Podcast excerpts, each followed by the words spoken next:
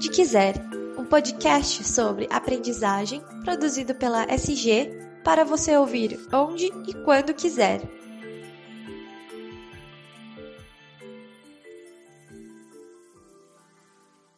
Oi, pessoal, tudo bem com vocês? Aqui é o Daniel Consani, eu sou jornalista, faço parte da equipe de comunicação da SG Aprendizagem Corporativa e este é o podcast Onde Quiser, o podcast da SG para você ouvir onde e quando quiser. Hoje, o nosso assunto por aqui é gamification ou gamificação. A gente vai falar muito sobre o poder da gamificação é, quando aplicada a processos de aprendizagem e eu posso dizer com segurança que eu não poderia estar mais bem acompanhado. Afinal, estão aqui comigo para participar dessa edição do podcast dois dos principais especialistas sobre o assunto no mundo. A Flora Alves, CLO da SG Aprendizagem Corporativa, autora do livro Gamification: Como Criar Experiências de Aprendizagem Engajadoras, um guia completo do conceito à prática. E também o norte-americano Cal Cap, coautor, ao lado de Sharon Bowler, do livro Jogar para Aprender: Tudo o que você precisa saber sobre o design de jogos de aprendizagem eficazes. Como você já deve saber, pela sinalização no título deste podcast, esse papo com a Flora e com o Cal vai ser em inglês. Então, é, além de aprender muito com, essas, com esses dois grandes profissionais, incríveis profissionais sobre gamification, essa também é uma oportunidade legal para você treinar um pouquinho o ouvido em inglês, combinado? Então vamos lá ao nosso podcast então.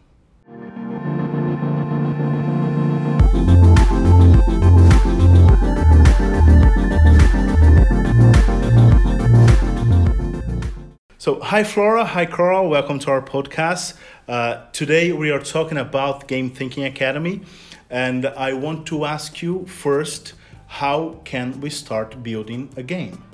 Where do we start? Who wants to start? Oh, this is really fun. Where we start. this is really fun. uh, first question: Why do you want okay. to design Yes. a game? Okay. So I think that this is a great start, right? That is good. Yeah. Yeah. It Uh, starts by the end, right? Yeah. Right. The, Always. the goal, right? Yeah. Always. Yes. What Why you do want you to accomplish. Yeah, yeah. Yeah, yeah. Why do you think that a game is a solution answer. for a problem that you have? And then uh, I think that this is the beginning of everything. That is. Yes. Yeah. and then uh, you get to understand uh, what is the real world for the people for whom Okay. you are trying to design a game Mhm. and then what do you think of Yeah. No. Uh, uh, w- once you have those elements, then you can start thinking about the environment where the game's going to be played. You can start thinking about uh, the technology to deliver it, or if it's going to be analog, you know, a card game, a board game, those kind of things. What kind of um, actions you want the players to take. You know, there's a there's a lot. Most people, some people think, Mm. oh, we'll just throw together a game and that'll teach whatever, that'll solve whatever. But there's actually a, a- a very Mm. involved process in making a game successful, especially a learning game. So just throwing together a game uh, is not going to give you the results that you want, or it might, but you're it's a it's a gamble. by chance Sure. yes, Yes. Yes. But if you use a systematic process and you're uh, centering that process around the end in mind, you are going to be successful. Yeah. You will. yeah and just to mention uh, different things. Okay. uh, let's suppose that you are trying to develop a, a learning game. So uh, after all you need to think about uh, is this game need to have a facilitator? What is the part of my curriculum that it is going to receive the game? Okay. uh, what is the role of the game in the learning process? Uh, do i have to do i need to have a game that could be played without a facilitator Okay. how am i going to deliver not just the instructions and the process of facilitating the game but how is the game be like debriefed you know it, it is not just about uh, let's go game, and, and right. create a cool game it is a process so you need to go from the end to the beginning Right, to get the right decisions Certainly. to have a game that works It makes sense, Yeah. certainly. So, guys, we are recording this podcast during the second edition of the Game Wow. Thinking Academy, uh, which which takes place in Brazil for the second time with Karl and Flora. Uh, I'd like to ask you to share with us a little bit about the origin, the history of this Game Thinking Academy. How was it born? Okay, this is actually really fun Yes. because you know I've been attending ATD conferences. ATD is the uh, Association for Talent Development in the U.S. I've been attending these conferences for a while, and I met Karl, and I believe that was 2011, I think, something like that. for the first time. Yeah. It's been a while. Uh, right? Yeah, it has been a it's while. yes, it's been a while, and I have already read this, his books, and yeah, I knew about his his work, and I was kind of doing the same in Brazil, Mhm. and I had this dream that we should have a certification program that could teach people how to really develop learning games that work, and then we started like talking about Right. it and thinking about different possibilities, you know. Uh, and then we went to ABTD to show them what we had in mind. And what we think is that we, sh- we need to have a way to show to the market who are the people who are actually ready to develop learning games that, Yes. that work. I think Game Thinking Academy is all about bringing Brazilian professionals to a different, you know, to Yes, a to a different, different level. level, yes. So they Yes. are able to do it and they can tell to the market, hey, I know how to do it. So if you are a company who are trying to hire a learning professional that knows about learning games, this is the professional that you should Perfect. hire.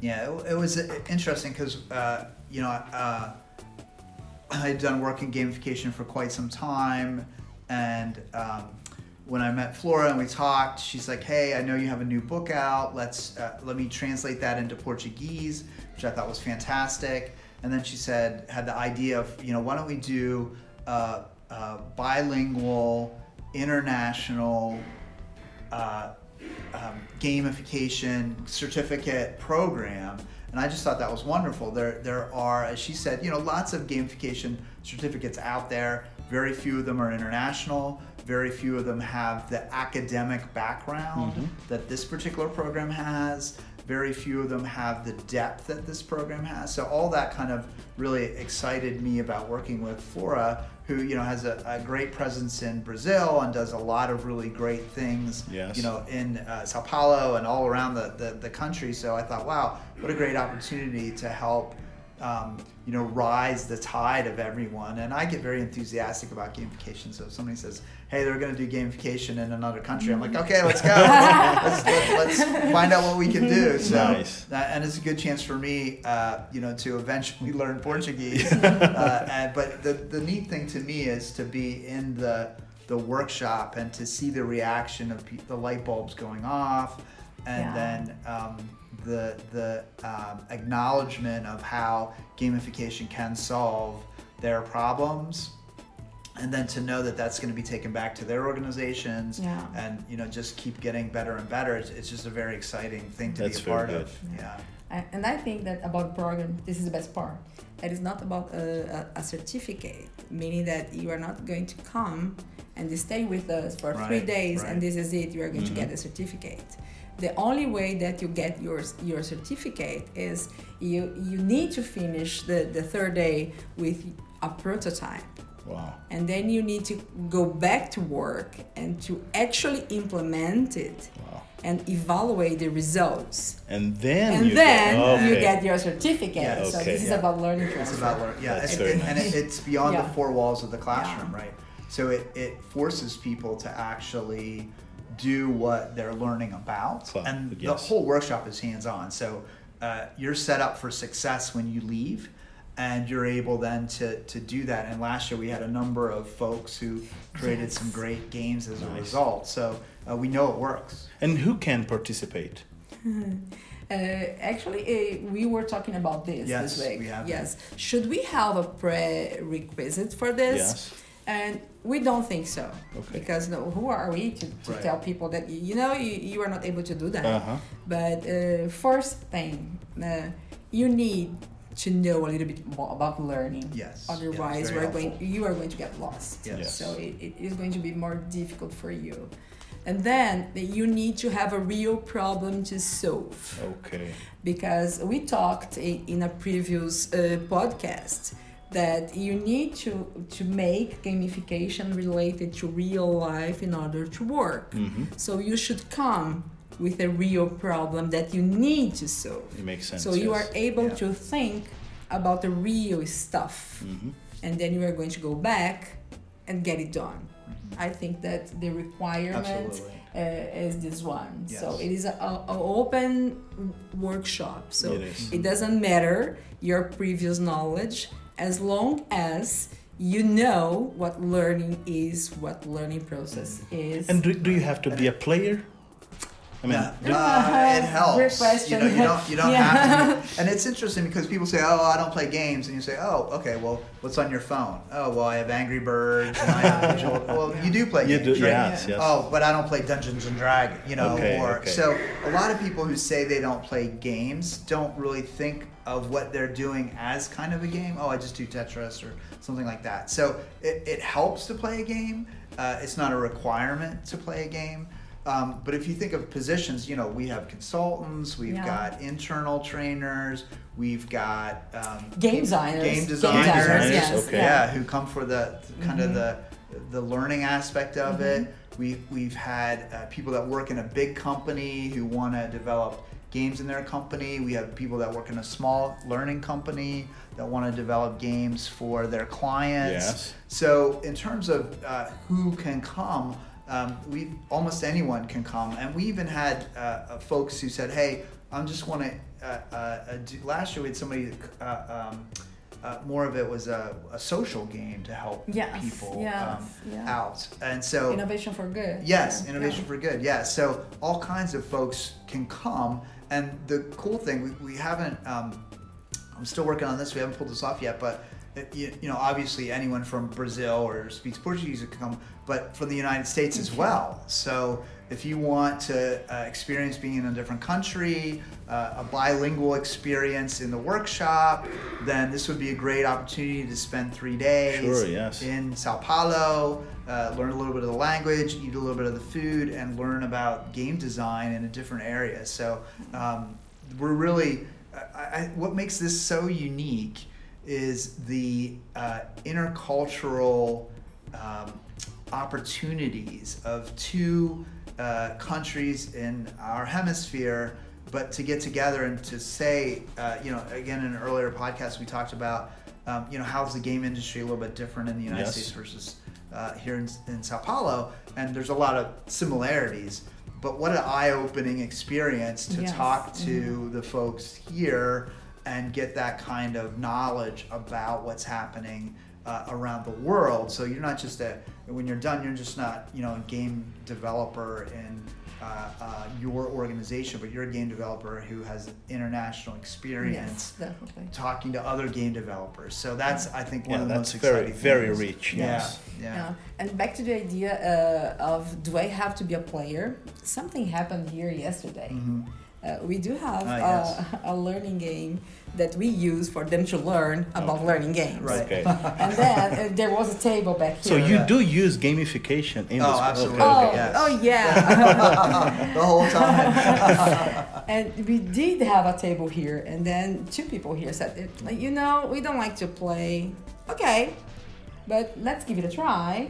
And then we brought the, the board game, and then they started like like this, you know. Let me see. Oh come on, come on, come on! In a few And minutes, they were really engaged. this Yes. was the more excited table ever. Really? Yes, yes. Yeah. So Yeah. this is interesting Mhm. because maybe uh, I didn't like I didn't like games before because I, I had never tried a, a game with a different perspective, yes. which Yeah. was focused on something that really interests me. So Mm-hmm. You know, maybe you are a player, you just don't know that yet. Certainly, Yeah. yes. Right, yeah. That's the power of games. Yeah. That's a great example. Yeah. Yeah. Mhm. Yeah. Great.